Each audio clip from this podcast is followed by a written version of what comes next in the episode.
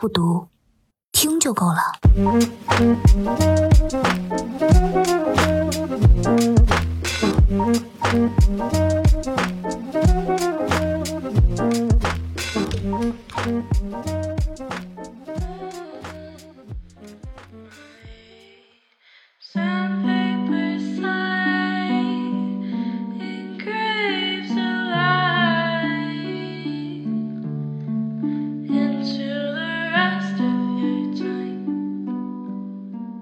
从什么时候起，你发现身边开始直面抑郁症的人越来越多，甚至似乎成为现代人的一种标志？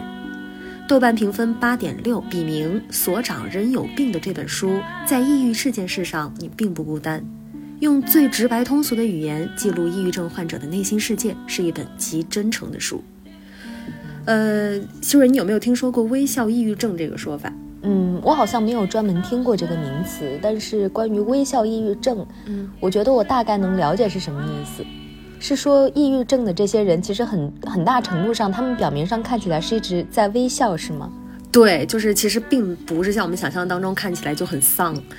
知乎上面的说法其实跟你也也差不多啊，就它是属于抑郁症的一种，而且大多发生在比如说一些都市白领啊，或者是服务行业的人身上，因为他们，嗯，就是很难在工作当中表现出来很丧嘛，没有办法，是，所以还包括因为工作呀、面子呀、礼节、尊严和责任，所以他们白天大多数的时候都是面带微笑的，但是这种微笑其实并不是发自内心深处的。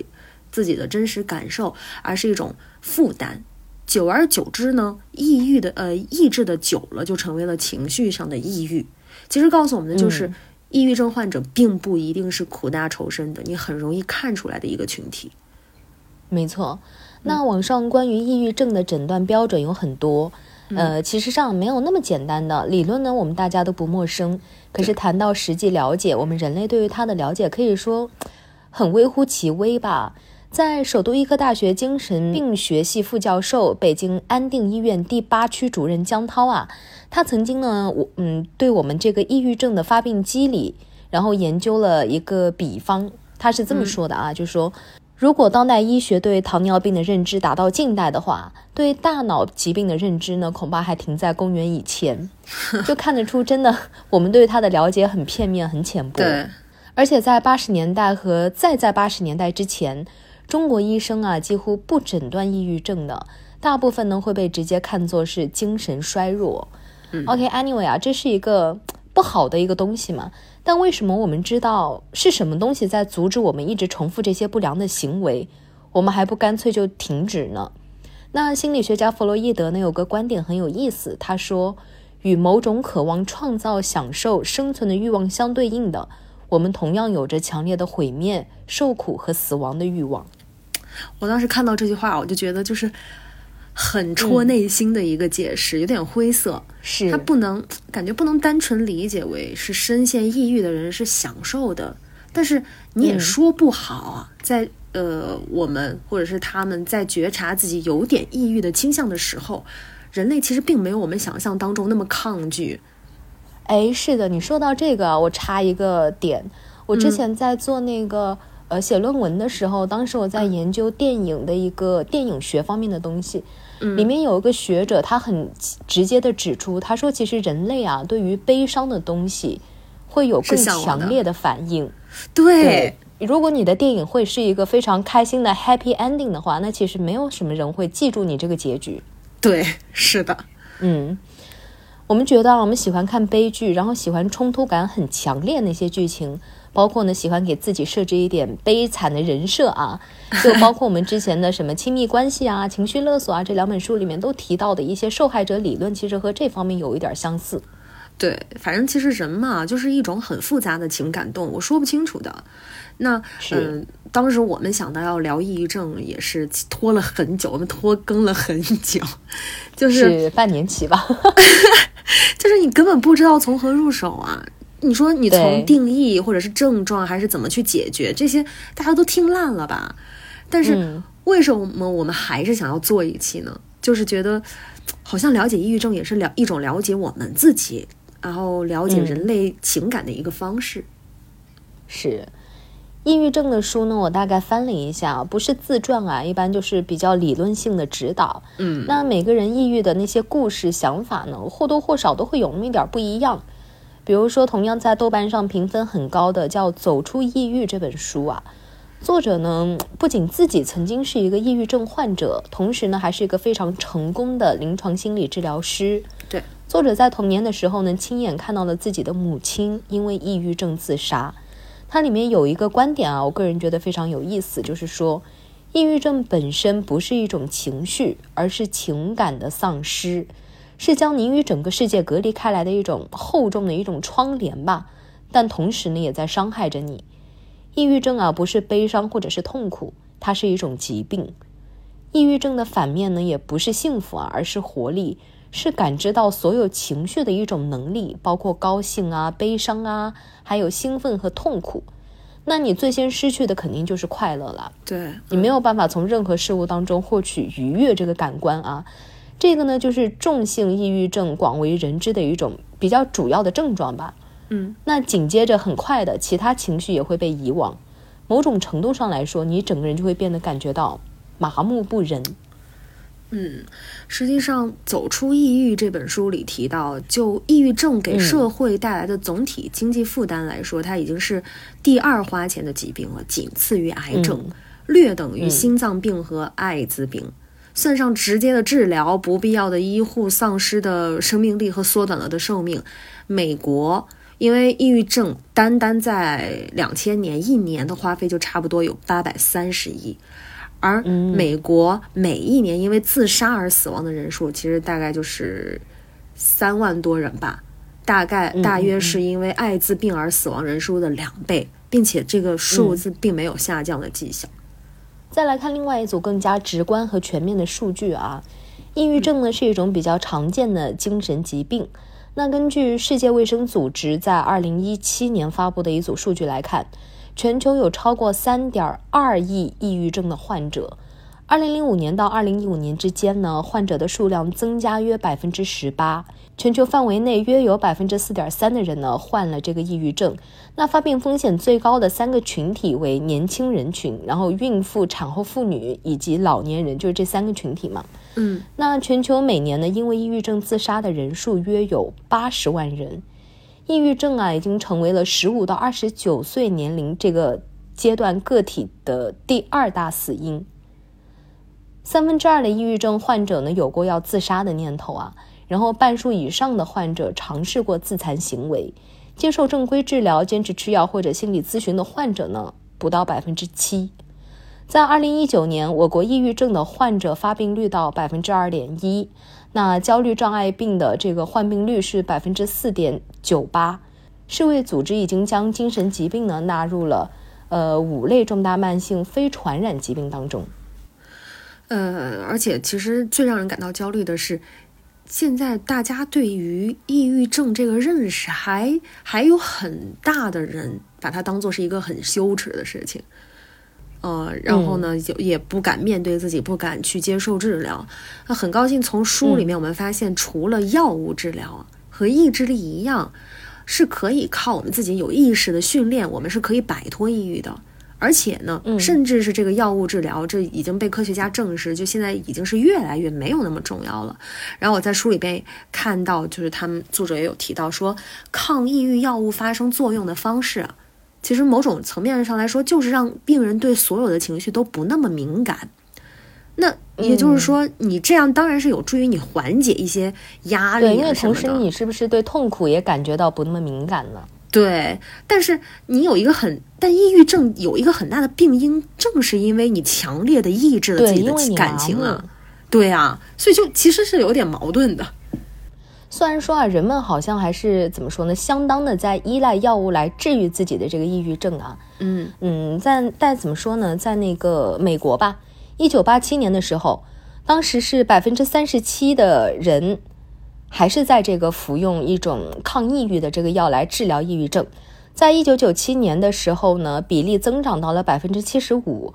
那很多人就会问说啊，那吃这个药到底有没有用呢？那肯定是有用的啊，对啊，而且我觉得在某种程度上来说，它肯定也是必须的。是，但是很可怕的一个数据是怎么说呢？与此同时，接受心理治疗的人数比例从百分之七十下降到百分之六十。那就美国的环境来看啊，在《走出抑郁》这本书里面，作者提到，在美国探讨药物和心理治疗相结合的效果是由美国的药物公司资助的，再加上要求患者接受内科医生而不是精神科医生的治疗，而且对心理治疗给予比较少的补偿医疗保险模式出现了。那心理医疗呢？心理治疗呢，成了化学性的一方面的东西，嗯，也就不太被他们所接受了。呃，这个我查了一下，就是好像在我们国家还行，没有很偏激的一个做法。呃，有一个纪录片叫《我们如何对抗抑郁》嘛，是一个今年的新的纪录片。然后里面当时我我记得好像是说到，他说没有一个国家啊，就是现在还没有一个国家来。就就是以国家的立场来成立的一个对抗抑郁症的组织，当然个人的是有很很多啊，大多数也都是，比如说自己或者是家人经历过抑郁症的痛苦，所以想要迫切的想要帮助到同类的人。很幸运，我还是我后来当天查还是查到了一些机构的，还有一些什么北京各种医院联合起来弄的组织，那至少是说明这个东西的心理治疗开始受到了重视，对吧？嗯嗯嗯，没错，嗯，但是啊，就算是这个药物吧，它不是唯一的、最有效的一种治疗方式。的确啊，它是一种不可替代的方式。药呢，还是那句话啊，药还是不能停，不能经常的去停的。可是呢，我还是很容易听到其他人有人说嘛，就说：“哎，你抑郁症了，你吃药了吗？那你现在好点了没有？好点了就不要吃药了，吃药不好。”经常是原本服药有效的病人，如果不断经历服药又停药的一个过程，药物呢就很难再有效果了。而且我们都知道嘛，那长期服用药物的话，的确是会对身体的各项技能是造成一定的损伤的。嗯，但是我们治疗糖尿病啊、高血压呀，也是要也是要一直吃药的。那为什么抑郁症就要停药呢？如果不服药，这种病一年之内复发的几率是百分之八十；服药的话，百分之八十就是康复率。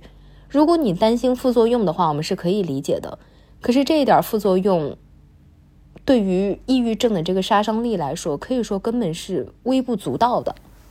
对，嗯，然后接下来呢，我想聊一下，就是抑郁症里面其实有一个很值得聊的点，就是女性抑郁症。哎，在。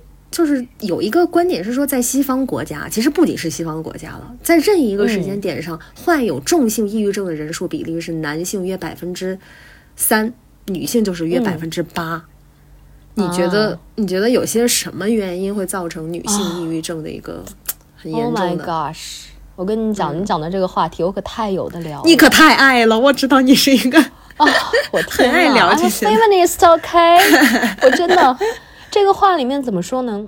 我们在生活中非常容易遇到啊，就是女性对于自己太过于苛刻了。嗯，我们总是在各种小的方面不停的挑自己的刺儿。就比如说拿咱们俩来打比方，哎，我现在还记得你给我发那个那个叫什么呃那个 TED 的那个演讲啊，Oh my God，不就是一直又在鼓励我说 OK，我们女孩子要自信起来，你真的很优秀，好吗？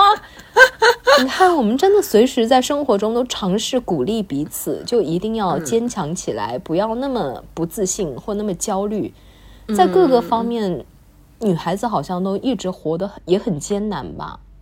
对啊，就是女性天生就是比男性要自我要求高很多，因为女性就是一种情感动物，你发现没有？她很怕会给别人造成困扰啊，或者是会让别人觉得不舒服，就是很会替别人着想。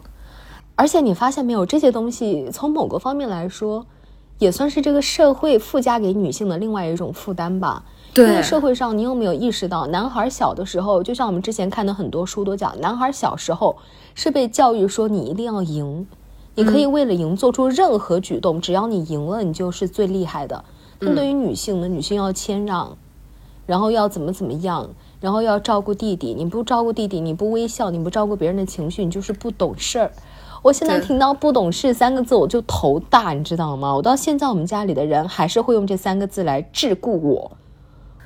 啊，你所以就你看，就是原始社会的时候，男性就是一种战斗性的动物，女性就是嗯哺育型的一种动物，所以就是天生就是这个样子，没有办法。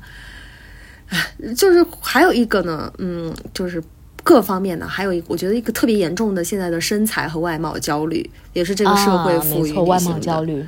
对，是就是超模的出现，我觉得让女性树立了很多不切实际的期待和要求，损害了，嗯我觉得是很一旦一定程度上极大的损害了女性的自尊和自信。啊，而且我发现啊，我不知道为什么男性好像对于自己的外貌没有那么在乎，反而他们把这这些方面的期待都放到了女性的身上。对对，很迷。我觉得就是不管再丑的男的，他都是想说，哦，我要找一个很、很漂亮的美女。可是大美女是。why，就是凭什么？而且我真的就想要问，真的女孩子的美丽不仅仅是金钱，而且很她可能花了大量的时间和精力在维护自己的美丽上。对啊，那一个男的他什么都不付出，他也不提供情绪价值，不提供金钱，他就想要白得一个大美女，谁给你的勇气呀、对啊，我每次看到这，我都觉得很想要骂醒他们，你懂吗？而且最近我在单位里面，我真的，我们单位有个同事，对，那个同事就矮矮胖胖的，OK，嗯他居然说我什么，你知道吗？你知道我最近瘦很多，啊，你还他又瘦了。说我是坦克，他说你是什么坛子？坦克，？Why？，那是他想表明。是坦克哪个点啊？让让他跟你挂上钩？因为那一天我穿了一双靴子，然后我嗯那个靴子走在木地板上的声音就比较大，因为靴子很 重嘛。他就说我是坦克，他说我没有女性的那种轻盈。他可能他可能只是想表达他那个即将要 临盆的肚子，我都震惊了，你知道吗？我一时间没有想到用什么话去反驳他，就镇住，整个人傻住。哇，嗯，嗯他可能只是想表达他很幽很绝！默，而且最近 maybe 吧，而且最近我胖了一公斤。嗯嗯啊，你可以从我这些言行就看得到女孩子对于自己的身材有多苛刻。多 care 我胖了一公斤啊，一公斤，而我那个男搭档胖了整整十五斤，他自己说的。嗯就这样的情况下，我被我们单位的男同事说：“OK，我刚来的时候身材还不错，现在不行了。啊，我去，呃，这个”就这一公斤啊，他们居然都能看得出来，你敢相信吗？所哇以你看，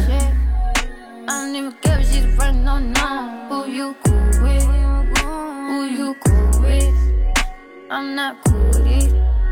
Put up in the face, let her hear my tone. She ain't gon' do shit. 我觉得，我觉得还有一个点，你有没有想过，就是好像从这种，这你也刚刚也提到，就是思维方式上面，我们之前在聊《亲密关系》这本书的时候，我们好像也有提到一，就是我不记得是不是有提到一本书叫《男人来自是是是火星》，男人来自火星，对对对，女人来自金星啊，也有可能是反过来，嗯反正嗯。不知道记得哪，不记得是哪个星了。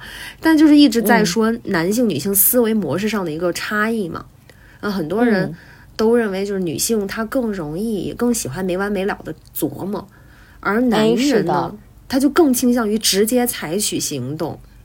这个除了解释为什么女性更容易患上抑郁症之外啊，或许也能够说明为什么监狱里的人大部分都是男性。他是不是很准？你看就 对，啊，被幽默到啊，被幽默到。